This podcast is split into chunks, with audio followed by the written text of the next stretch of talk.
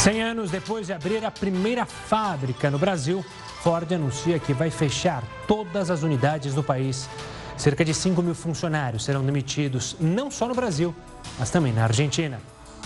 Em reta final de mandato, Donald Trump enfrenta segundo processo de impeachment. Ministro da Saúde afirma que deverá priorizar a aplicação da primeira dose da vacina de Oxford. Laudo mostra que carro do jogador Marcinho estava entre 86 e 110 km por hora quando atropelou o casal. Seja muito bem-vindo a esta edição do Jornal da Record News. Nós estamos também ao vivo no nosso canal do YouTube e no Facebook da Record News. E a Ford anunciou hoje que vai encerrar a produção de veículos nas fábricas brasileiras. A montadora estava no país desde 1919. A empresa, que fechou 2020 com uma quinta que mais vendeu carros no Brasil, vai continuar comercializando produtos do país. Mas eles serão importados, principalmente da Argentina e do Uruguai. Somente a fabricação de peças para reposição continua para a manutenção dos estoques atuais. A montadora citou como justificativa a pandemia e a ociosidade nas linhas de produção, além da redução nas vendas de veículos na América do Sul, especialmente aqui no Brasil.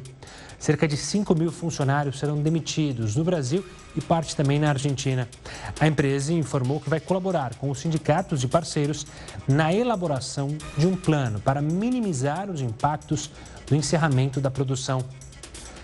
A Associação Nacional dos Fabricantes de Veículos respeita e lamenta a decisão da Ford e reforça isso corrobora o que a entidade vem alertando há mais de um ano sobre a ociosidade local, global e a falta de medidas que reduzam o custo Brasil. E o Banco do Brasil anunciou hoje a abertura de programas de demissão voluntária e fechamento de 361 unidades entre agências, postos de atendimento e escritórios. Esses fechamentos devem acontecer ainda no primeiro semestre deste ano. O programa de demissão, que vai até fevereiro, prevê o desligamento de pelo menos 5 mil pessoas. De acordo com o Banco Central, a economia anual estimada com essas mudanças é de 353 milhões de reais em 2021 e 2 bilhões e 700 milhões até 2025. E a vacina russa Sputnik vai passar a ser produzida no Brasil.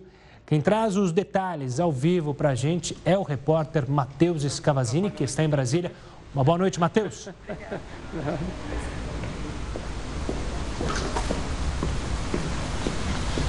está com probleminha na comunicação com o Matheus. Em instantes, nós voltamos a falar com o Matheus, acionar a reportagem lá de Brasília. Bom, vamos falar agora de vacinação. Justamente, eu vou conversar com o infectologista Eduardo Springs, um dos pesquisadores responsáveis pelo estudo da vacina de Oxford no Brasil. Doutor, obrigado pela participação aqui conosco. O Heródoto também participa dessa conversa. A gente abre esse bate-bola justamente com a afirmação do ministro eh, Pazuello falando sobre a possibilidade de se investir justamente numa vacinação em massa só com a primeira dose da vacina. Isso também tem sido aventado em outros locais no mundo, justamente pela dificuldade, pela infraestrutura de dar as duas vacinas. Eu queria saber como o senhor enxerga essa possibilidade? Porque ela não foi testada, né? Os testes das vacinas nunca ocorreram com uma só vacina, em especial a da Pfizer, a da Moderna e a da Oxford.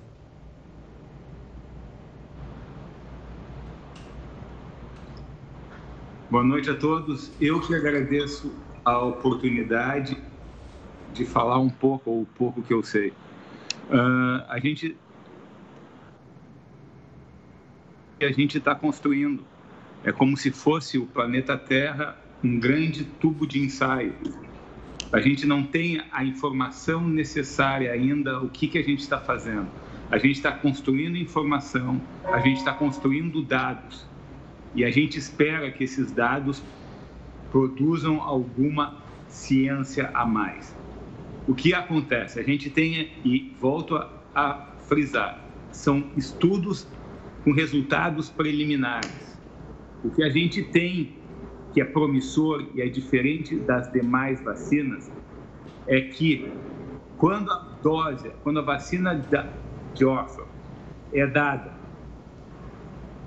agora, por exemplo, no momento zero, e depois ela é dada três meses após, ela tem um rendimento, uma eficácia de mais de 70%. Isso é algo muito positivo. Nós estamos lidando com escassez de vacinas, mundialmente falando. Nós estamos lidando com uma pandemia. Então, nada mais justo de a gente ter coisas que acontecem, que a pesquisa está gerando em termos de conhecimento e tentar aplicar na prática real em acordo com a nossa realidade.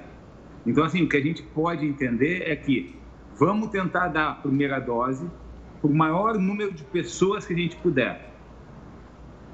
E isso em três meses. Se a gente tem, por exemplo, 30 milhões de doses, ao invés da gente contemplar apenas 15 milhões de indivíduos no nosso território, no território brasileiro, a gente vai poder abranger 30 milhões de pessoas. E isso por uma pandemia. E isso quando a gente vê hospitais cheios, UTIs repletas com pessoas com Covid, certamente isso é esperança. Eduardo, uma pergunta aqui de leigo. Eu entendi bem. Em a gente aplicar duas doses de 15 milhões, a gente aplicaria uma só de 30 milhões, que é para atingir um número maior de pessoas e, e imunizar um número maior. Agora, a pergunta é o seguinte: depois que eu, qualquer cidadão, tomou a primeira dose, quanto tempo depois eu sou obrigado a tomar a segunda dose para não perder a imunidade? Perfeito, obrigado por essa pergunta e eu vou dizer, eu só ia, eu tentei te interromper, foi grosseria minha, desculpa. Na verdade, eu acho que todos nós somos leigos. O conhecimento está sendo construído dia a dia. Provavelmente o que eu disse ontem, há uma semana atrás, é algo diferente que eu estou dizendo agora. Então vamos lá. A gente recebe a vacina. Teoricamente, depois de 14 dias, nossos anticorpos começaram a ser produzidos. Se a gente esperar 12 semanas, a gente vai ter a dose de reforço. A gente não tem ainda ao certo as informações do que, que acontece quando a pessoa tomar apenas uma única dose, porque o tempo de segmento não é superior a três meses. Então, a gente faz uma dose, depois de. Então, assim, não é fez a dose a pessoa está protegida. Não. Fez uma dose, demora 14, 20 dias para produzir defesa, e essa defesa vai ajudar a proteger o indivíduo até por três meses. Com o reforço da dose, a gente garante uma defesa de memória maior e garante uma proteção ainda um pouco maior para o, para o indivíduo. Respondido? Respondido. Doutor, tem uma questão que acho que muita gente é, e muitas pessoas estão preocupadas e acabam confundindo. Você mencionou 70% de eficácia. As pessoas estão confundindo eficácia com segurança. Ou seja, muitos dizem, olha, 70% quer dizer que 30% dessa vacina pode me fazer mal. Ou seja, eu posso ficar doente. Eu queria que o senhor explicasse isso para as pessoas de casa para tentar retirar. Tudo bem que a gente está passando por um tubo de ensaio, como você mencionou, mas esse tubo de ensaio é seguro, ou seja, as vacinas não vão causar mortes. Elas podem, de fato, não conseguir trazer uma imunidade por um longo período. Mas isso não quer dizer que a vacina é mal. Agradeço por essa pergunta. Vamos lá. Nós temos no mundo inteiro mais de meio milhão de pessoas já vacinadas com, a, com essa vacina, a vacina de Oxford. E ela tem se mostrado totalmente segura. Então, olha lá, é uma vacina totalmente segura. Nos resultados preliminares, e talvez isso seja o dado mais importante, ela protegeu contra as formas graves da Covid. O que é proteger contra as formas graves da Covid? Quem recebeu a vacina, se a gente contar a partir de 14 dias, nenhuma pessoa no grupo que recebeu a vacina teve que ser hospitalizada por causa da Covid. Não teve leito de UTI ocupado e, felizmente, não aconteceram óbitos. Então, assim, num momento grave de saúde pública, de pandemia, que a gente corre risco de colapso no sistema de saúde, Essa é uma vacina que pode ser facilmente aplicada, como a gente diz em todos os Brasis, do Oiapoque ao Chuí, porque ela não precisa freezer, ela é de fácil transporte, ela é segura. Mais de meio milhão de pessoas já fizeram ela. E nesse momento, acho que o mais que é mais importante é o nosso pragmatismo. Ela protege contra as formas graves da Covid. E isso, nesse momento, eu que estou na linha de frente e eu que também estou fazendo as pesquisas com as vacinas, eu acho que isso talvez seja a grande entrada, o, o grande objetivo que a gente deve ter e buscar. É claro que eu ressalto, são estudos com resultados preliminares. A gente vai construindo o nosso conhecimento e a gente tem que, tem que realmente dizer obrigado, tem que agradecer aos voluntários, porque ao invés de, nesse caso, não são cobaias, sim voluntários que se submetem a uma pesquisa, se submetem para fornecer dados em vida real. Eduardo, é, alguns países do mundo, a gente até anunciou aqui no jornal, estão aplicando vacinas de várias, de várias procedências já há duas semanas. Caso, por exemplo, da Inglaterra. Há duas semanas estão aplicando. E como a gente está aprendendo de acordo com as coisas que vão acontecendo, o que, é que esses países vão fazer? Vamos seguir aquela, aquela proposta que você disse agora há pouco, de vacinar todo mundo uma vez só? Ou esses países, a Europa, a Alemanha, a União, a, o Reino Unido que eu estou agora, vão aplicar as duas doses primeiro? Vamos lá, obrigado por essa pergunta e vamos tentar esclarecer mais um pouco. Uh, eu não acho que o Brasil esteja atrasado. Uma vez o Brasil começando, através do nosso Programa Nacional de Imunização, eu acho que a gente vai conseguir sim imunizar muitas pessoas. Eu vou perguntar agora, vamos lá. A Itália começou 10 mil doses de vacina. E depois, a Inglaterra começou com uma, com uma vacina, teve que mudar. Como é que está a Alemanha? Então, assim, uma coisa é começar o programa de vacinação. A outra coisa é ter condições de levar esse programa adiante para toda uma população. É extremamente importante. Vamos ao exemplo da, do Reino Unido, Inglaterra. Está registrado lá. A dose começa hoje e o reforço em três meses. Nesse período, a gente consegue proteger o dobro de uma população se a gente for tentar dar dose de reforço quatro, seis, oito semanas após. Se a gente dá a dose de reforço 12 semanas após, a gente consegue, em três meses, em um trimestre, consegue proteger, consegue proteger o dobro da população. Eu acho que esse, nesse momento, com os dados que a gente tem, talvez seja o grande objetivo. E volto a dizer, os dados, as, informação, as informações estão sendo construídas a cada momento. Uma nova análise preliminar da vacina de Oxford está prevista para acontecer logo. Nós teremos dados um pouco mais robustos. Por que, que eu digo que os dados serão mais robustos? Haverá um tempo maior de segmento dos voluntários, cinco a seis semanas mais, e terá novo espaço para novos eventos. O que, que são os novos eventos? Novas infecções e novas, infelizmente, hospitalizações e casos graves de Covid. Então, à medida que o conhecimento está sendo criado, mais robusto será a qualidade da nossa informação.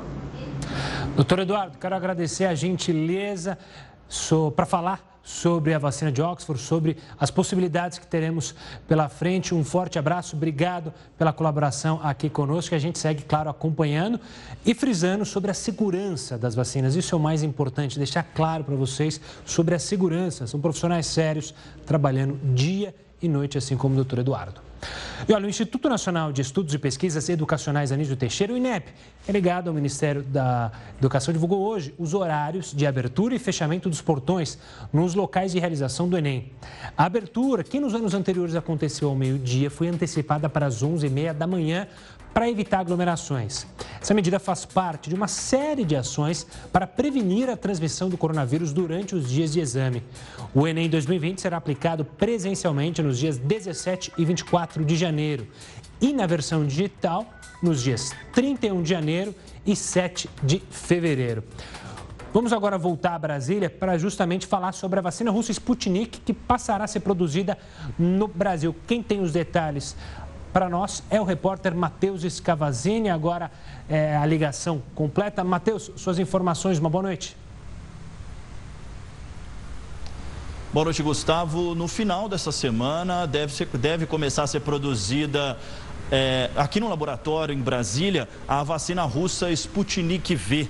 Apesar disso, todas as doses produzidas vão ser exportadas para países da América Latina que já tenham liberado essa vacina e já tenham registro do imunizante, como a Argentina e a Bolívia. A vacina ainda nem passou por testes no Brasil e não tem autorização do, da Anvisa para o uso no Brasil. A vacina de Oxford, produzida pela Fiocruz, e a Coronavac, produzida pelo Instituto Butantan, já entraram com o pedido de uso emergencial e aguardam a análise da agência. Para tentar frear o avanço da Covid-19 no Brasil, o ministro da Saúde, Eduardo Pazuello, defendeu uma estratégia de vacinação, que até vinha sendo comentada aí no programa, que é a aplicação de uma única dose da vacina de Oxford para aumentar o número de imunizados da contra a Covid-19. O ministro afirma que a eficácia de uma única aplicação garante uma taxa em torno de 71%, 71% o que seria, o que reduziria sensivelmente o, as infecções causadas pelo coronavírus. Ainda segundo o ministro, caso as duas aplicações fossem feitas, a taxa subiria para 90%. Gustavo. Obrigado pelas informações, Matheus. E a Polícia Civil do Rio divulgou agora à noite o laudo da perícia sobre o acidente envolvendo o jogador Marcinho, que terminou com dois mortos no fim do ano passado na zona oeste da cidade. Os detalhes sobre esse assunto no próximo bloco, aqui no Jornal da Record News. E a Polícia Civil do Rio de Janeiro divulgou agora à noite o laudo da perícia sobre o acidente envolvendo o jogador Marcinho, que terminou com dois mortos no fim do ano passado na zona oeste da cidade. O repórter Pedro Paulo Filho tem mais detalhes. Uma boa noite, Pedro. Oi, Gustavo, boa noite para você, boa noite a todos. Olha, no laudo, os peritos concluíram que o jogador Marcinho estaria a uma velocidade entre 86 e 110 km por hora. Essa informação desmente a versão dada pelo lateral direita do Botafogo em depoimento que disse que estava a 60 km por hora no momento do acidente, 10 km por hora, inclusive a menos do que o limite permitido na via, que é de 70 km por hora. Em outro depoimento, uma testemunha já tinha relatado à polícia que o veículo dirigido por Marcinho, envolvido nesse acidente, foi visto costurando outros carros pouco antes da colisão, o que reforça a tese de que o jogador estaria acima do limite de velocidade permitida na via na hora do acidente. Gustavo. E Pedro, como os policiais chegaram a essa possível velocidade entre 86 e 110 quilômetros que você mencionou? Pois é, Gustavo, os peritos eles chegaram a analisar os danos provocados no carro, na lataria, no para-brisas, mas descartaram todas essas é, informações porque precisariam de uma perícia mais completa, que eles levaram em consideração a distância que as vítimas foram projetadas depois desse acidente. As vítimas foram projetadas na via. Lembrando que no acidente o jogador Massinho provocou a morte de um casal de professores. Alexandre Lima morreu na hora. Já a mulher dele, a Maria Soares, ela chegou a ficar internada por seis dias no hospital, passou por cirurgia, mas acabou não resistindo aos ferimentos. Em depoimento, Massinho chegou a dizer que não parou para socorrer as vítimas por medo de ser linchado. Na semana passada, ele foi indiciado por duplo homicídio culposo, ou seja, quando não há intenção de matar. Agora há pouco, o delegado Alain Luchardo, que é o responsável pelas investigações, disse que a divulgação desse resultado, desse laudo, reforça a tese de imprudência e também de excesso de velocidade. Nós ainda não conseguimos contato com a assessoria de imprensa do jogador Marcinho. Gustavo. Obrigado pelas informações, Pedro. Vamos falar do Instituto Butantan agora, que prevê anunciar amanhã os detalhes da eficácia geral da Coronavac. Enquanto isso, o Instituto tem uma documentação pendente para entregar à Anvisa com dados do imunizante. A repórter Giovana Rizardo tem mais informações. Giovana, quando esses documentos serão apresentados? Oi, Gustavo. Boa noite para você. O Instituto Butantan disse que está fazendo uma força-tarefa para apresentar os dados solicitados e que toda a documentação vai ser entregue ainda nesta semana. A agência reguladora quer mais informações sobre os pacientes que receberam o imunizante. Para a Anvisa, faltam detalhes sobre a idade, sexo, peso dos participantes do estudo, além de outras características, como, por exemplo, função renal, hepática e as comorbidades.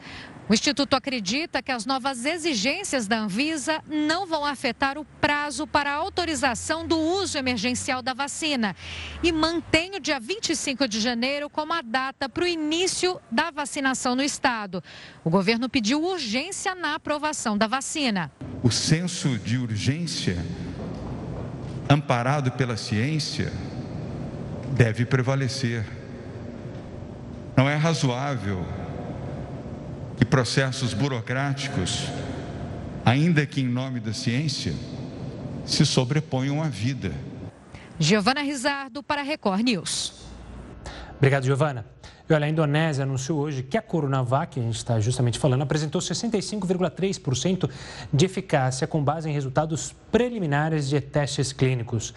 Também foi anunciada a aprovação do uso emergencial do imunizante para combater o novo coronavírus no país. Agora vamos falar com o Heródoto Barbeiro sobre as eleições para a presidência da Câmara e do Senado. Heródoto, todos os senadores e deputados vão poder votar? Olha, teoricamente sim, porque aquele senador chamado Chico Rodrigues, aquele que foi pego com dinheiro na, nas nádegas, ele pediu 121 dias de licença. Por que 121? Porque o filho dele, que é o primeiro suplente, se ficar seis meses, ele vai ter assistência médica e odontológica para o resto da vida. E não é no SUS não, hein, meu? É aqui no Sírio Libanês, no Albert Einstein, coisa aí. Só que é o seguinte, não foi convocado o suplente dele. Se o suplente não foi convocado, o cidadão está exercendo o mandato.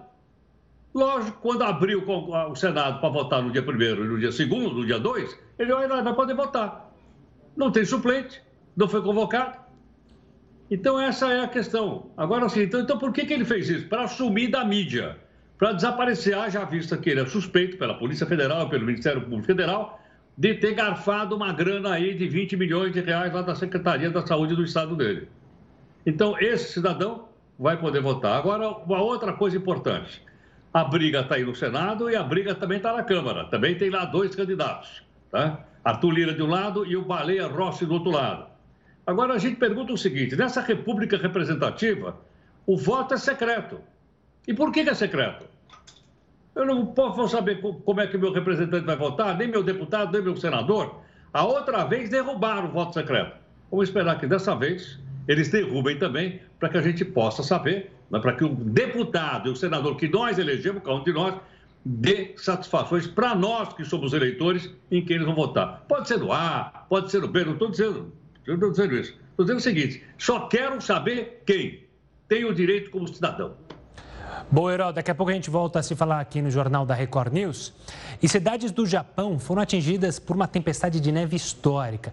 Os detalhes sobre esse caso daqui a pouco aqui no Jornal da Record News. Começou a valer hoje o decreto da Prefeitura de Belo Horizonte que só permite o funcionamento de serviços essenciais. Mas ainda teve muita gente que desrespeitou as regras. O repórter Luiz Cassoni tem mais informações. Boa noite, Luiz. Olá, Gustavo. Boa noite para você e a todos ligados aqui no Jornal da Record News. Nós vimos hoje, durante o dia, muitas pessoas desrespeitando a lei. Aqui nesta região de BH, de onde nós falamos, que é cheia de bares e restaurantes, esses estabelecimentos só podem funcionar com um sistema de retirada no local ou também através do delivery. Nesta pizzaria que fica aqui no bairro de Lourdes, não há movimento no salão, com mesas e cadeiras vazias, já que não é permitido o atendimento presencial. E durante o dia, havia comércio não essencial funcionando em todas as regiões da cidade. Em alguns casos, a fiscalização interveio e obrigou os comerciantes a fechar as portas. O objetivo do decreto é forçar a redução da circulação de pessoas para conter o vírus. Hoje, em Belo Horizonte, a taxa de ocupação de UTIs está em 86,5%. De Belo Horizonte, Luiz Casoni para o Jornal da Record News. Obrigado, Luiz. E a Prefeitura de São Paulo demitiu 70 funcionários do Hospital Municipal do Campo Limpo, que fica aqui na zona sul da capital. De acordo com o Sindicato de Servidores Municipais de São Paulo, grande parte dos funcionários estava trabalhando em contratos de emergência que estavam irregulares. A Prefeitura informou o desligamento de alguns funcionários que haviam sido contratados de forma emergencial e ocorreu no último dia 31 de dezembro, e que eles estavam ligados à autarquia hospitalar municipal, que foi extinta em agosto do ano passado. A Prefeitura também disse que novas contratações já estão em andamento e o atendimento à população não será prejudicado. Vamos voltar a falar com o Heroto Barbeiro sobre um assunto que interessa a todos: poupança. Heroto, explica para a gente, conta para a gente o que aconteceu com o dinheiro de quem conseguiu guardar em 2020. Olha, Gustavo, vou explicar. Mas tem uns que pode, pode ter perdido emprego, não tem dinheiro nenhum para guardar. Agora há pouquinho você comentou o caso da Ford. Olha, eu gostaria de dar duas pequenas informações. A Ford está mal das rodas, não é só no Brasil, ela está mal das rodas no mundo inteiro. Aqui no Brasil ela já vem batendo lá há muito tempo. Há muito tempo que ela está ameaçando fechar, não fechou de repente. Aí vocês, bom, mas por que, que fechou no Brasil e não fechou na Argentina? Porque o custo de produção da Argentina é menor do que no Brasil.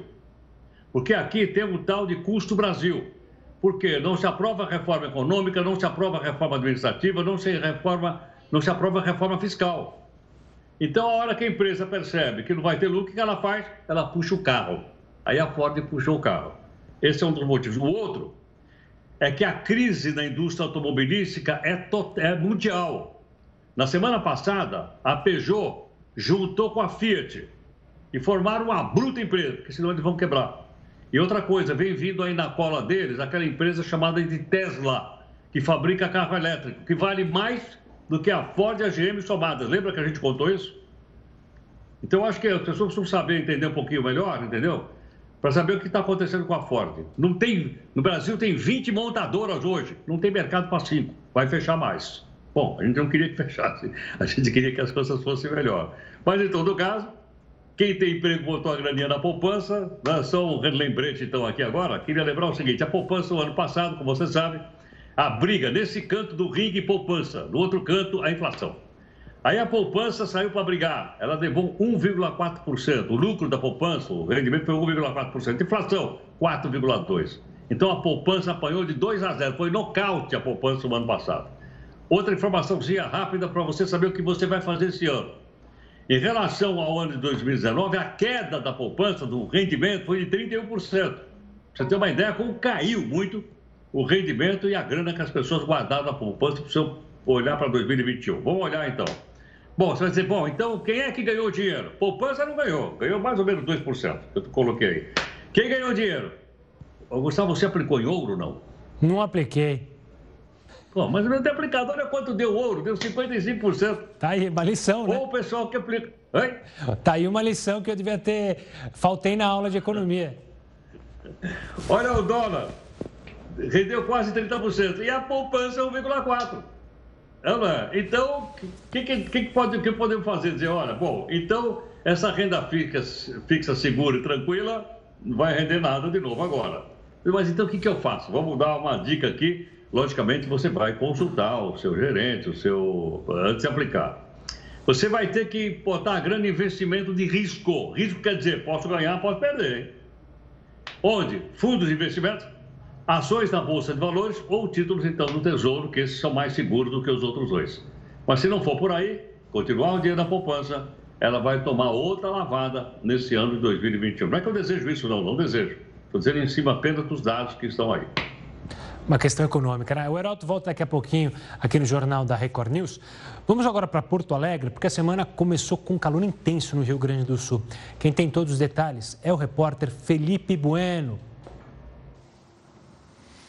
Olá, Gustavo. Na capital dos gaúchos, no meio da tarde, os termômetros da Orla do Guaíba marcaram 40 graus. E esse calorão todo pode provocar temporais. A Defesa Civil alerta para risco de temporal e granizo no estado.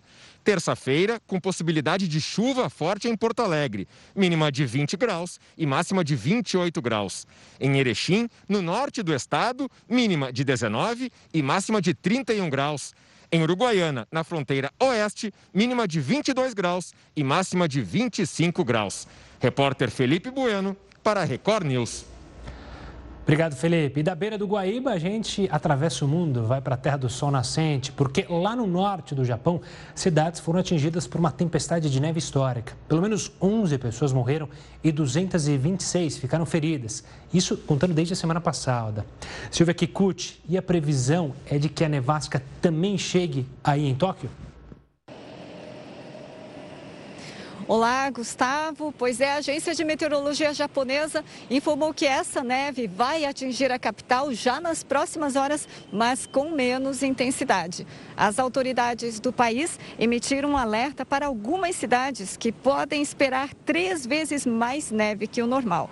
Equipes de resgate foram acionadas para socorrer motoristas depois que pelo menos mil veículos acabaram presos em estradas e rodovias. Em Toyama, a nevasca danificou até as redes elétricas e também teve recordes de neve na Espanha. A tempestade prejudicou a distribuição da vacina da Moderna em Madrid. E as autoridades anunciaram o envio de comboios para agilizar o transporte das doses. Por lá, as temperaturas pod poderão chegar a 10 graus negativos. Gustavo.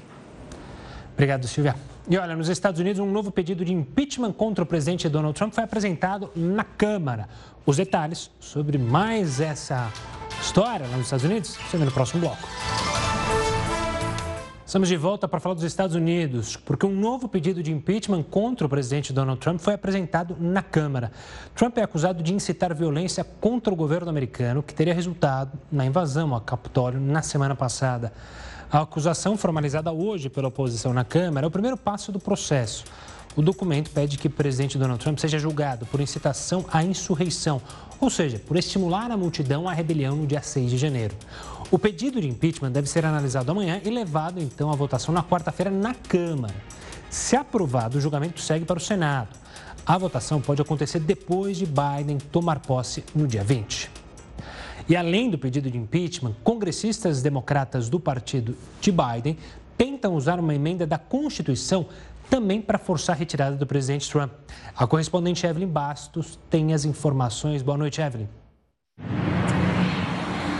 Oi, Gustavo, muito boa noite para você, para todo mundo que nos acompanha aqui na News. Pois é, a gente está falando aí da emenda 25, que trata da capacidade do presidente americano em exercer as suas funções. Essa emenda já vem sendo discutida desde a semana passada, mas hoje, durante uma sessão na Câmara, foi rejeitada por parlamentares republicanos. Mesmo assim, essa emenda volta a ser discutida em uma nova sessão amanhã. E hoje, o presidente eleito Joe Biden foi questionado sobre a segurança na posse, que acontece no dia 20.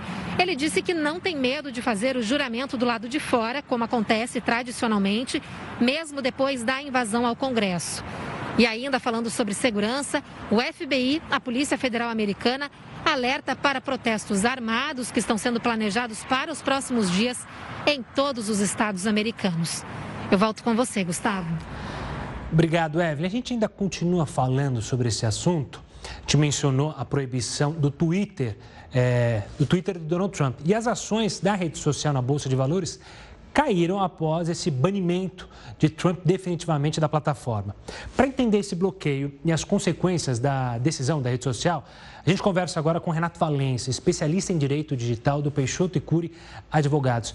Boa noite, Renato. Obrigado pela participação aqui conosco no Jornal da Record News.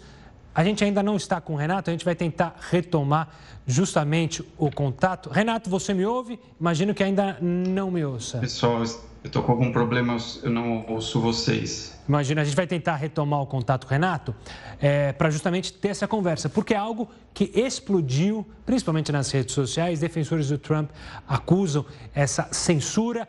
Outros que não são defensores do, do, do Donald Trump, das ideias é, ou da ideologia, mas criticam essa censura entre aspas, censura. É, outros dizem que não, a empresa tem todo o direito, ela é privada, ela pode decidir quem participa ou quem não participa da rede social. É um assunto complexo e a gente trouxe o Renato, está tentando reconectar, para justamente debater mais até sobre a legalidade, mas sobre os impactos que isso vai acontecer. Enquanto a gente retoma o contato, a gente fala agora de um que já sai em vigor um decreto que só permite a entrada de turistas e visitantes em Cabo Frio, no Rio de Janeiro, com a apresentação de teste da Covid-19 com resultado negativo. Quem não tiver o documento vai ser barrado que chegarem em ônibus de turismo em Cabo Frio terão que apresentar o teste negativo para a Covid-19 na chegada ao terminal municipal. Os motoristas e guias também terão que passar pelo mesmo procedimento. Este teste deverá ser feito até 72 horas antes da chegada da pessoa em nossa cidade. Acontecerá de duas formas. O ônibus chegando em nossa cidade, haverá uma fiscalização que irá recolher e averiguar cada teste de cada passageiro. Se uma pessoa deste ônibus não tiver o teste ou estiver positivada, todo o ônibus deverá ser retirado de nossa cidade. A segunda forma de fiscalização será no check-in aos hotéis. Os turistas deverão apresentar aos hotéis e pousadas o teste negativo. Nos meios de hospedagem, o controle também será diário. Os hotéis e pousadas passarão a enviar um relatório para o município com a entrada e saída dos visitantes, além da cópia de cada teste apresentada pelo hóspede. Segundo a Prefeitura, a fiscalização no setor hoteleiro será feita pelas equipes da Vigilância em Saúde. A nova determinação tem como objetivo evitar a disseminação do novo coronavírus. Nos últimos dois meses, o número de casos confirmados da doença aumentou em 76% na cidade. A taxa de ocupação nos leitos de UTI para a Covid-19 está em 48% no município. E a Arábia Saudita, país que mais exporta petróleo no mundo, anunciou que pretende construir uma cidade carbono zero, ou seja, livre de poluição. O projeto já vai começar agora mesmo nesse ano. Para os sortudos que vão viver aqui, paisagens como essa serão cenas normais. Uma cidade de 170 quilômetros de comprimento, formada em 95% por árvores, florestas e zonas verdes. E com um pequeno diferencial: zero carros, zero ruas e zero emissões de carbono. Aqui viverão cerca de um milhão de pessoas. A promessa de que escolas, postos de saúde e outros empreendimentos estarão a no máximo 20 minutos de distância. E tudo vai usar energia elétrica, com muita tecnologia e inteligência artificial. Para construir o projeto serão necessários mais de 2 trilhões e 700 bilhões de reais. A construção vai empregar aproximadamente 380 mil pessoas. Já dá uma vontade de se mudar, né? O mercado financeiro aumentou as estimativas para a inflação e também para o PIB em 2021. Dados do Banco Central projetam uma inflação de 3,34%. Já a estimativa para o PIB este ano é de crescimento de 3,41%. Para o dólar, a expectativa é terminar o ano em R$ 5,05. E o avanço do coronavírus fez Manaus bater um triste recorde. Nunca em um único dia a capital do Amazonas teve tantos sepultamentos. Foram 144. Nos primeiros nove dias de janeiro, o número de internações superou todo o mês de dezembro. Em algumas unidades, o atendimento foi suspenso porque falta equipamentos como oxigênio. O ministro da Saúde anunciou em Manaus ações de apoio de combate à pandemia. Uma delas é reorganizar o atendimento do SUS. Azuelo prometeu abrir mais leitos de UTI e disponibilizar mais equipamentos e profissionais da saúde. A chave do quarto onde Napoleão Bonaparte morreu foi colocada em leilão no Reino Unido. O preço, veja só, pode chegar a 5 mil libras, equivalente a 37 mil reais, uma chave. Essa chave dava acesso ao quarto onde ele ficou preso pelos britânicos na ilha de Santa Helena, no meio do Oceano Atlântico. A peça de metal tem 13 centímetros de comprimento e foi encontrada dentro de um envelope no baú de uma casa escocesa. Voltando ao Brasil, o governo de São Paulo detalhou como será a vacinação no estado e confirmou a eficácia de 78% da Coronavac em casos leves. As doses da Coronavac serão entregues semanalmente aos 200 municípios mais populosos do estado. Nessas cidades serão montados centros de distribuição para abastecer os municípios menores. Cerca de 11 milhões de vacinas já estão prontas, aguardando a liberação da Anvisa. Há 5 mil postos de vacinação no estado e, se for necessário, esse número pode dobrar. O estado já tem 75 milhões de seringas e agulhas e reafirmou o dia 25 como data do início da vacinação. E as vendas do Natal em 2020 tiveram o pior desempenho desde 2003. A queda foi de 10,3% na comparação com o ano anterior. Os dados consideram as vendas em lojas físicas. Segundo o Serasa, responsável pela pesquisa, o medo de contaminação pelo coronavírus afugentou os consumidores das lojas. Uma brincadeira de esconde-esconde quase virou caso de polícia no Espírito Santo. Um garoto de apenas 5 anos ficou mais de duas horas desaparecido. A família chegou a anunciar o desaparecimento na internet e até contratou um carro de som.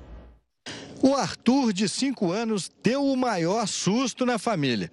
Mãe, avó, tia, todo mundo pensou que o garoto tinha sumido. No desespero, teve anúncio na internet e carro de som no condomínio onde mora, em Vila Velha, na tentativa de encontrá-lo. Ele não falou nada, a gente gritou, a avó gritou, a tia gritou, o pai gritou, todo mundo chorando, desesperado.